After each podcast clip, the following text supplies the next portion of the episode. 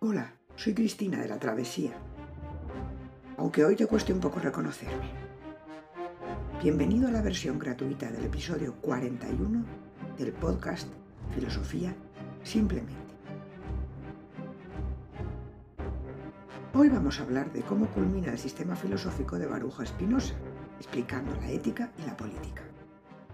Veremos qué significa para Spinoza dentro de un sistema totalmente determinado por las leyes de la naturaleza, la finalidad de alcanzar la libertad y felicidad humanas. ¿Qué quiere decir libertad cuando, por definición, el hombre no es libre, ya que está inmerso en una cadena de causas y efectos? ¿Y qué puede ser felicidad dentro de esto? En primer lugar, hay que comenzar situando al hombre dentro de ese sistema metafísico determinista. Spinoza considera que la naturaleza es como es, y en ella no existen nociones de bien y mal, pero el hombre sí las tiene. ¿Cómo es posible? Iremos siguiendo las deducciones y razonamientos de Spinoza hasta llegar a su conexión con la política. Dios, o la naturaleza, natura naturans, tiene dos propiedades principales o atributos, pensamiento y extensión. De ellos derivan infinitas propiedades secundarias o modos. Natura naturata. Veamos. La naturaleza existe como sustancia. Y esto lo ha demostrado, como vimos en el episodio anterior, de manera a priori, a partir del concepto y existencia de la sustancia como causa de sí misma. El punto de partida para demostrar el atributo pensamiento es. En Dios o la naturaleza se da necesariamente la idea, tanto de su esencia como de todas las cosas que se siguen necesariamente de esa misma idea. La idea de Dios o la naturaleza, de la que se siguen infinitas cosas en infinitos modos, solo puede ser única. Dios o la naturaleza se entiende a sí mismo. Así, el pensamiento es un atributo de Dios o la naturaleza y puede conocerlo todo. ¿Qué conoce? Todo lo finito, y los seres finitos están formados por cuerpos extensos. Dice Spinoza, el orden y conexión de las ideas es el mismo que el orden y conexión de las cosas. A este razonamiento de Spinoza se le llama paralelismo entre pensamiento y extensión. Analicemos. Es un paralelismo ontológico porque se refiere a los seres finitos. Es un paralelismo etiológico porque se refiere a las causas necesarias. Y también lo es epistemológico porque se conocen las ideas y los objetos a los que representan. Es decir, los atributos y modos son una serie de causas independientes entre sí, pero que se derivan de aquellos. Puesto que los dos atributos, aunque distintos entre sí, son una y la misma sustancia, todos sus modos son una y la misma cosa. Una serie total, que es la natura naturata. Todas las series son producidas por la causalidad necesaria. Por esto hay un paralelismo entre pensamiento y extensión.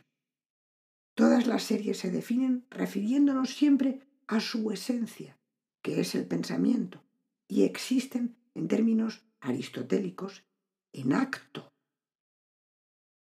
El hombre, dentro de todas las series, es un modo de Dios o la naturaleza, y por eso tiene los dos atributos. Pero, ¿por qué su posición en estas series le permite una reflexión ética de la que no son capaces otros seres finitos? Hay un concepto fundamental dentro de lo que Spinoza entiende por Dios o naturaleza, que tiene la máxima relevancia para explicar totalmente lo que es el hombre como parte de esa naturaleza y por qué el hombre tiene una reflexión ética donde utiliza los conceptos de bueno y malo.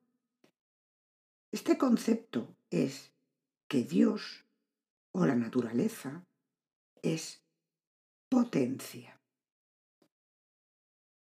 La potencia de Dios o la naturaleza es su misma esencia, dice en la Ética 1, proposición 34. A esto lo llamó esencia actuosa. Cuanto más puede, cuanto más incrementa su propia realidad, la naturaleza es más perfecta. La naturaleza es lo que es, sin finalidad.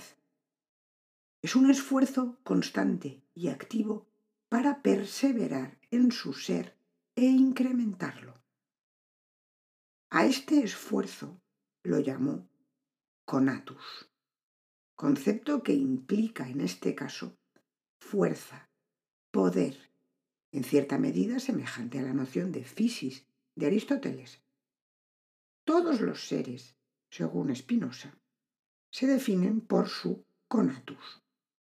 En el hombre, el conatus es el deseo, la tendencia a perseverar en su ser.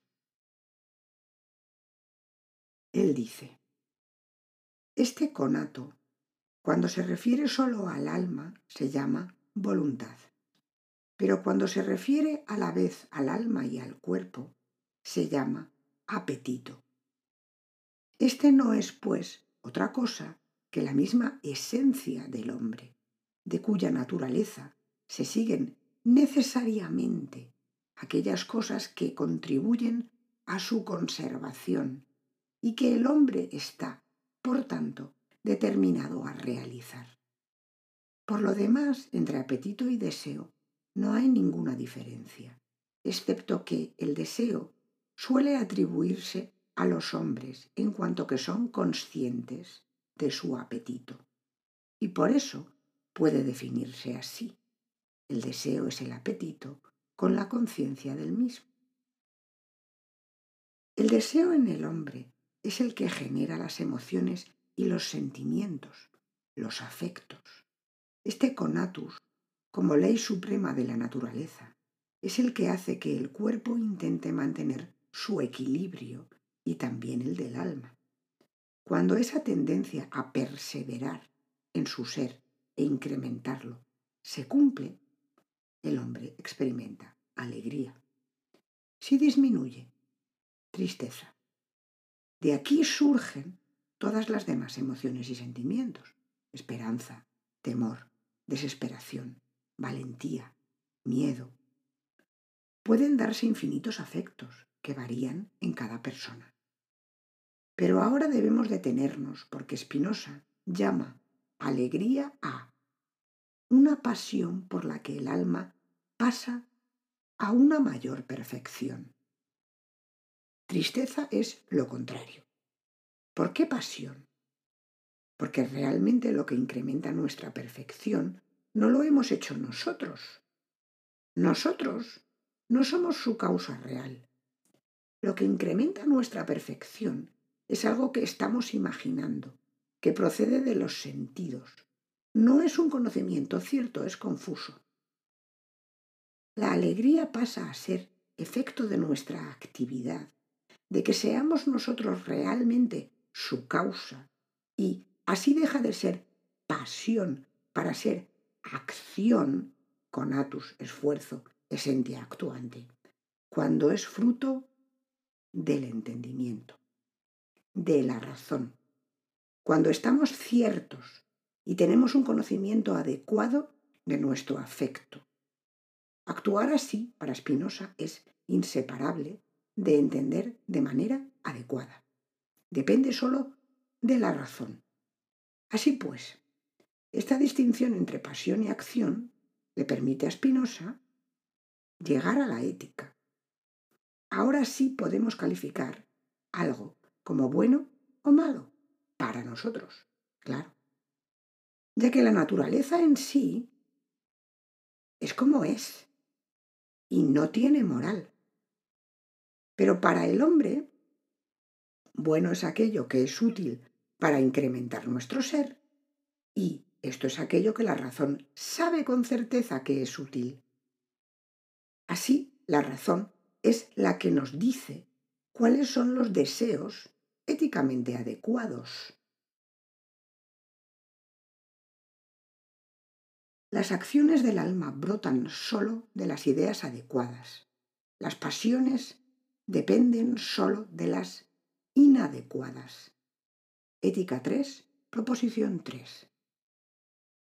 Quien imagina que se destruye lo que ama, se entristecerá, pero si imagina que se conserva, se alegrará.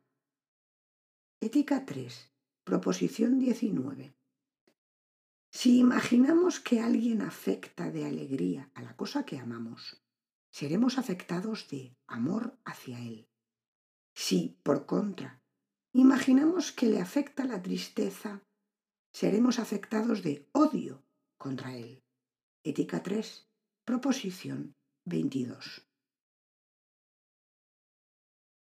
En estas proposiciones, Spinoza habla de las pasiones que derivan de la alegría, pero referidas a la imaginación que es confusa.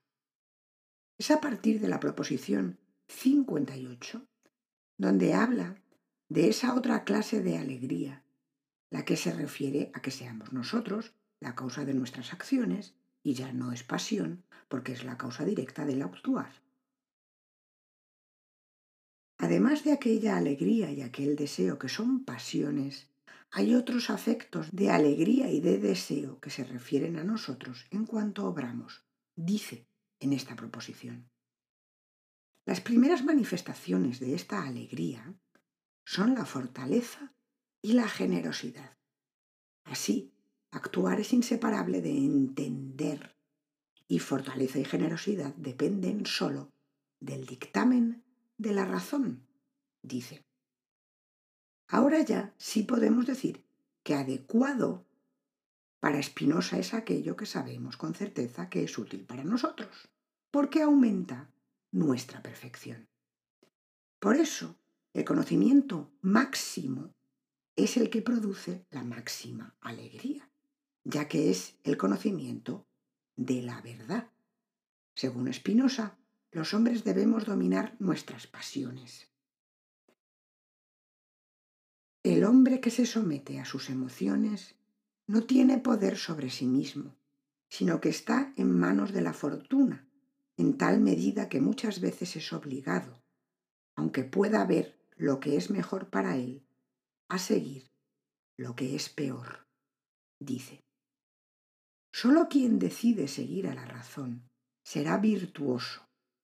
Y esta es la máxima felicidad del hombre, a lo que llamaría ser libre, porque se libraría de las pasiones.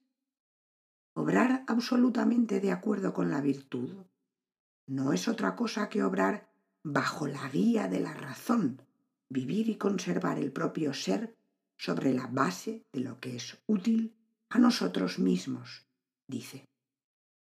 Y la máxima felicidad es el máximo conocimiento, el conocimiento total, la intuición de todo el sistema. Esto es el amor intelectual a Dios o la naturaleza. Aquí, sin embargo, hemos de decir que se abre uno de los puntos más discutidos de la filosofía de Spinoza el sistema es amoral, en el sentido de que no es ni bueno ni malo, solo es. La moral humana solo es posible precisamente porque no somos libres. Si quieres tener acceso a la versión extendida de este episodio, visítanos en Patreon. Que tengas un muy buen día y hasta la próxima.